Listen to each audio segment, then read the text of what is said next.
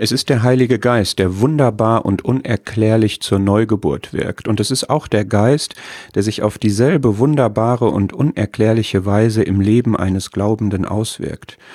Der Wind weht, wo er will, und du hörst sein Sausen, aber du weißt nicht, woher er kommt und wohin er geht. So ist jeder, der aus dem Geist geboren ist. So unausrechenbar menschlich betrachtet, so eindeutig deshalb von Gott gelenkt ist ein geistgewirktes Glaubensleben.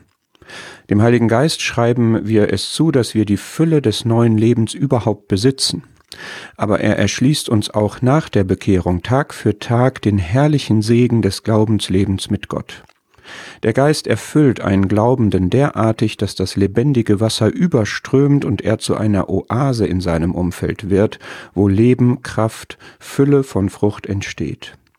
Der Geist bringt in dem Glaubenden, der sich seinem Wirken öffnet, geradezu von selbst vielfältige Frucht hervor, die dem fleischlichen Wirken verschlossen ist. Und der Geist wird sich in seiner ganzen Vielfalt in den Geistesgaben entfalten, in verschiedenen Gaben, Wirkungen, Offenbarungen des Geistes, alles zum Nutzen, zur Erbauung, zum Segen, zur Verherrlichung Gottes. Nun stehe ich, stehen wir vor der Wahl, will ich, wollen wir für das Fleisch oder für den Geist säen.